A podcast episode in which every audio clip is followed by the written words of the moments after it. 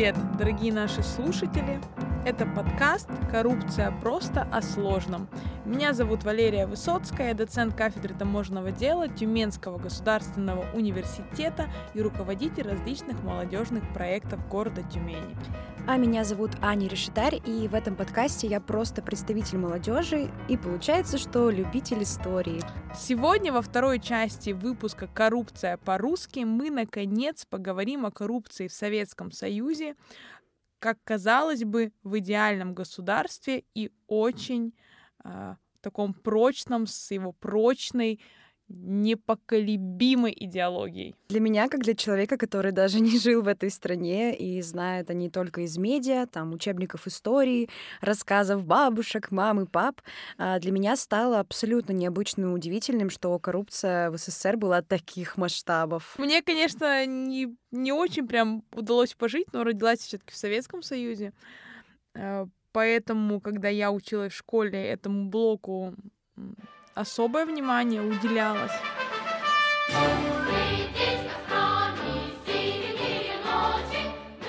Для борьбы с коррупцией, например, Владимир Ильич Ленин дал указание подготовить декрет о взяточничестве.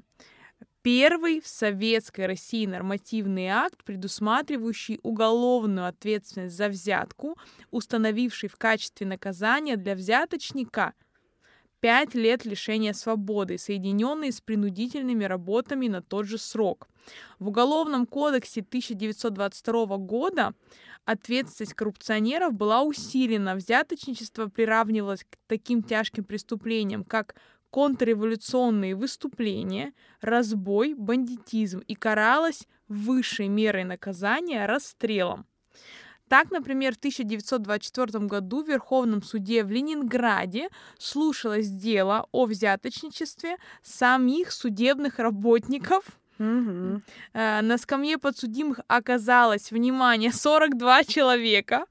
Судьи и следователи губернского суда и окружного военного трибунала, Кошмар, кошмар. а также адвокаты и непманы. Почти половина из них были приговорены к расстрелу. Но это, по сути, и характеризует, что никто не может спастись э, от э, наказания, и даже если ты судебный работник, непман или адвокат. Это вот э, такая нить у нас всего подкаста проходит о том, все-таки о нравственности людей.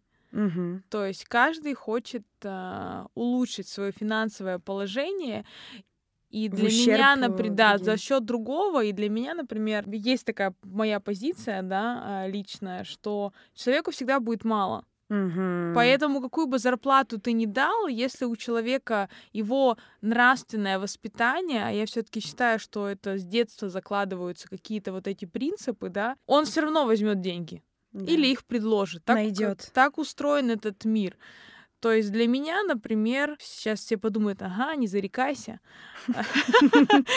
Но когда я училась, а, я никогда не, даже не подумала о том, что я могла бы дать денег кому-то, чтобы он за меня там решил экзамен, или преподаватель мне поставил оценку. А вообще выдающийся случай, э, мы сейчас отошли от истории, да, но выдающийся случай в моей практике это когда один студент а, в принципе распространял информацию о том, а, сколько стоит мой экзамен. Без меня. О, боже мой. И самое ужасное, а может быть и обидное, что, во-первых, э, меня выставляли в недобром свете, хотя я никогда этого не делала, и никакого ценника, безусловно, нет, но и было... Вряд при- ли есть такой прескурант.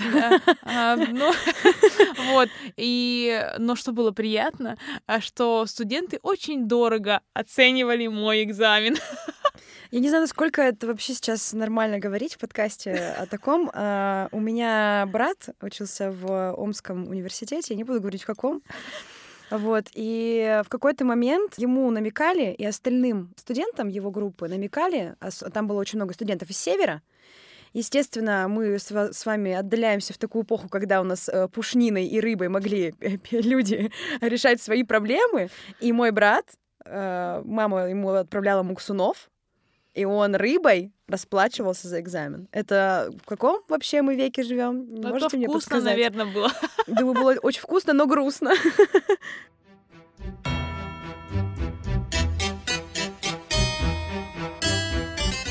16 марта 1937 года в управлении рабочей крестьянской милиции было создано отделение по борьбе с хищениями социалистической собственности, спекуляцией и взяточничеством, то есть ОБХСС. Оно расследовало хищения на предприятиях торговли, в заготовительных организациях, сберегательных кассах и выявляло спекулянтов и взяточников. Во время Великой Отечественной войны сотрудники ОБХСС боролись с хищениями промтоваров, продуктов и предметов первой необходимости, там соль, спички, керосин, табак и остальное. А вот в сталинский период факты коррупции, как правило, не доводились до сведения широкой общественности и считались пережитками капиталистического уклада. Громкие дела о взяточничестве возникали достаточно редко. Так, в 1949 году Ленинградский городской суд осудил за получение взяток членов приемной комиссии юридического института. Я не зря вставила этот факт, я не зря это сделала. Около 60 абитуриентов были приняты на учебу за взятки при Хрущеве была введена смертная казнь за хищение социалистической собственности в особо крупных размерах. Кроме того, указом об усилении уголовной ответственности за взяточничество а в Уголовном кодексе РФ вернули смертную казнь за получение взятки. В условиях тотального дефицита активно развивался теневой сектор экономики, при этом на скамью подсудимых попадали не только сотрудники, директора крупных магазинов и дельцы-махинаторы, но и работники торговых институтов инспекций, милицейские чины, представители руководства городской торговли, покрывавшие преступников. Но вообще период был тогда сложный, потому что товаров не хватало, и, конечно же, очень многие люди этим Ну, пользовались. знаете, у меня вот э, то ли потому, что я так любила Хрущева, не знаю, это мой самый любимый правитель СССР, Конечно. и я его сильно идеализировала. А, Для меня вот он казался таким таким совершенно прекрасным человеком, который делал только хорошее, но эти великолепные иллюзии разбились о то время, когда я готовилась к этому подкасту, потому что, по сути, э, Никиту Хрущева борьба с коррупцией занимала лишь э, в той мере, когда она не угрожала там пошатнуть его статус. Когда надо, закон был суров, а когда по тем или иным соображениям не надо, тогда поворачивался знакомый всем нам административный рычаг, и он перекрывал, по сути, кислород любому дознанию. Ярким примером тому является активность зятя Хрущева и по совместительству главного редактора газеты «Известия» Алексея Аджубея, который вскрыл вопиющие факты произвола местной власти в Краснодаре. Ему даже удалось привлечь к работе следователей по особо важным делам прокуратуры СССР. Но дело так и не сдвинулось, естественно, с места, а следователи оказались под жестким прессингом региональной администрации, не желавшей с ними сотрудничать. 20 февраля 1962 года был издан указ Президиума Верховного Совета Советского Союза об усилении уголовной ответственности за взяточничество, предусматривающий усиление юридической ответственности вплоть до расстрела с конфискацией имущества.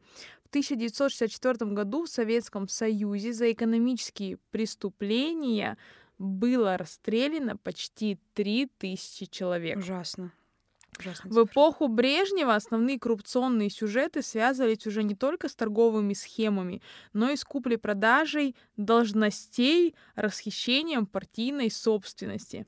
Брежнев также заметил опасную тенденцию, что национальные партийные элиты срослись в серых коррупционных схемах с местными торговыми и промышленными кругами настолько, что это стало угрожать распаду Советского Союза. Любой новый представитель власти в республиках либо блокировался местной элитой, либо сливался с ней. Ну, это такие уже предпосылки начались. А, Так, для борьбы с клановой системой в Азербайджане отправили нового главу КГБ республики Гейдара Алиева. Нового человека никто не знал в лицо.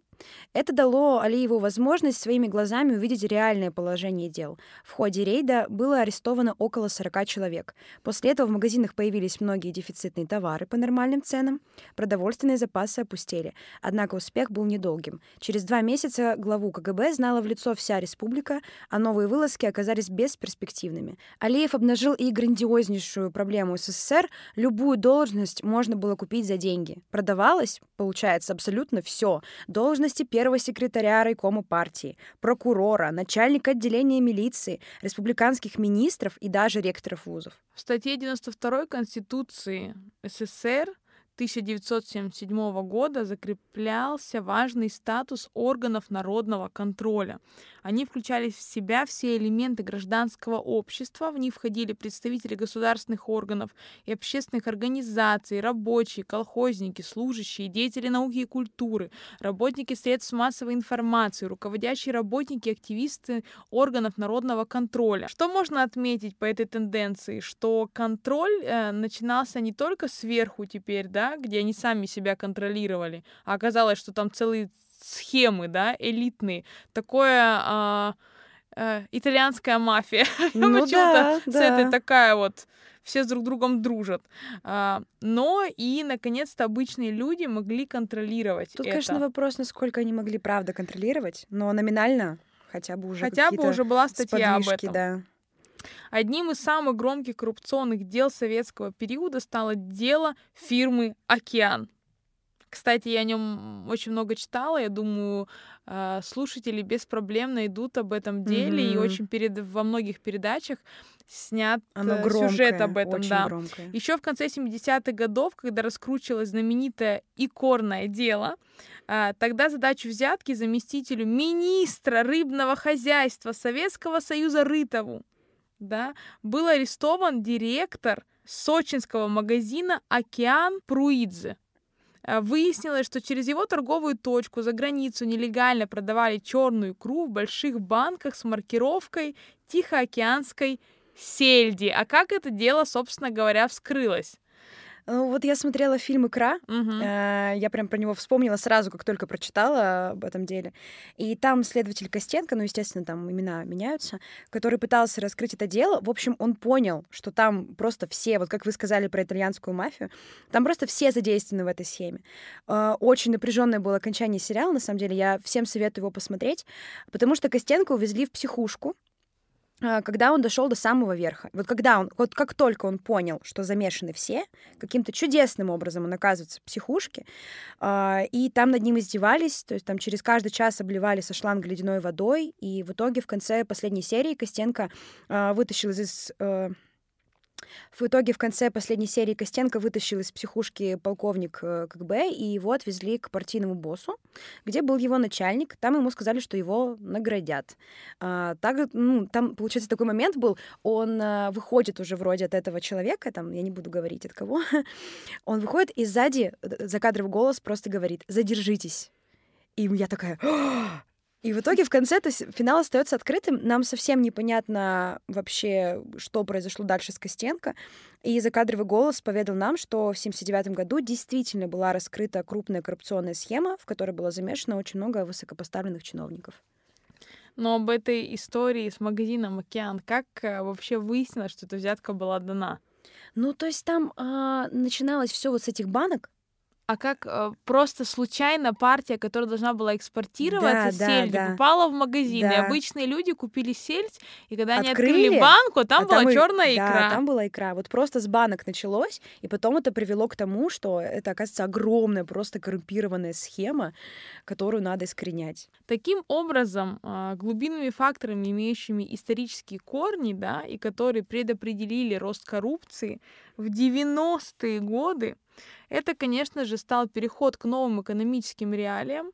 И я думаю, в том числе в перспективе это стало, конечно, рас- э, распад Советского Союза да, в ближайшее время, отсутствие правовой культуры и низкий уровень правосознания, потому что, несмотря на то, что в Советском Союзе этому уделялось особое внимание, оказалось, что коррупция все-таки она была там. Хотя нравственное воспитание было на достаточно высоком уровне.